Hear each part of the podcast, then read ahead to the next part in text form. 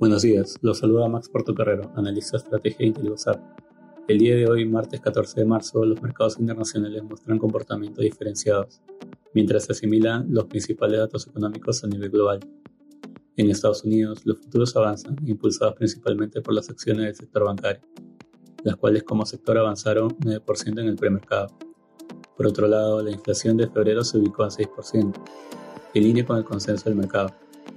Asimismo, el índice subyacente, el cual excluye los precios de energía y alimentos, también creció al ritmo esperado por los inversionistas.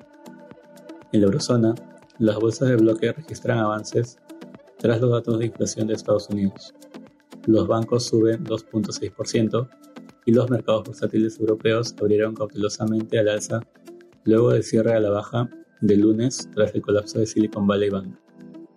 En Reino Unido, el número de ofertas de trabajo cayó por octavo mes consecutivo, mostrando un retroceso de 1.124 millones entre diciembre de 2022 y febrero de 2023.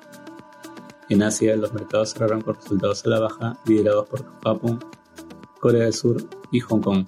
En Japón, los bancos continúan registrando pérdidas con Mitsubishi Financial Group, Mizuho Financial y Nomura cayendo 6.92, 7.34 y 4.6% respectivamente, ya que los inversores continúan sopesando las consecuencias de Silicon Valley Bank.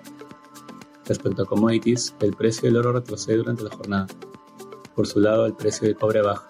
Finalmente, el precio del petróleo retrocede a medida que el colapso de Silicon Valley continúa reflejándose en los mercados globales, ubicándose alrededor de 74 dólares el barril de WTI. Muchas gracias por su atención y si tuviera alguna consulta, no deben contactarse con su asesor.